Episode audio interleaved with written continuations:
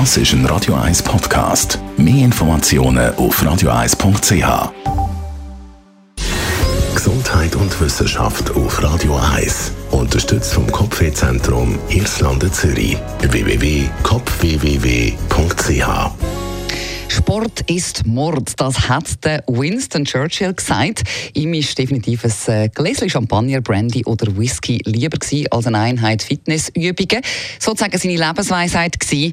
Sie ist aber natürlich falsch. Es ist unbestritten, dass Sport wenn man jetzt mit dem nicht gerade Stierrennen von Pamplona meint oder irgendwie Dakar Rally, kein Mord ist, sondern im Gegenteil das Leben verlängert. Aber, und das kann jetzt ein, bisschen ein Schlag ins Gesicht sein für alle die, die sehr viel Sport machen, ja, es ist doch nicht ganz so, wie man bis jetzt angenommen hat. Also das Leben wird doch nicht ganz so verlängert, wie man meint, durch Sport. Eine Studie, die vor kurzem rausgekommen ist, und die haben ihre Daten mit sage und schreibe 350'000 Teilnehmerinnen und Teilnehmer erhoben, kommt zum Ergebnis.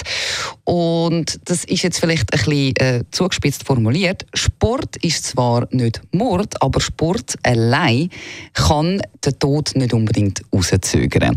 Wer sich mies ernährt, also wirklich so schlecht äh, isst oder zum Beispiel viel Stress hat, dem bringen die regelmäßigen Workouts absolut gar nichts. Frühere Studien die haben äh, immer das Gefühl gehabt, sind übrigens auch mit weniger Probanden gemacht worden, dass man, wenn man regelmäßig Sport macht, sozusagen die ungesunde Lebensweise wie kompensieren kann.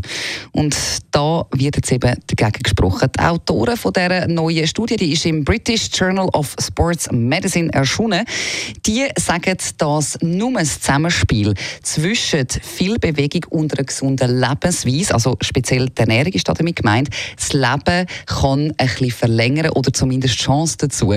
Aber eben, alles das muss nicht heißen, weil immer gibt es Ausnahmen. Der Winston Churchill, wo ja tatsächlich viel Alkohol getrunken hat und sich sehr fettreich ernährt hat, der ist stolze 90 Jahre alt geworden.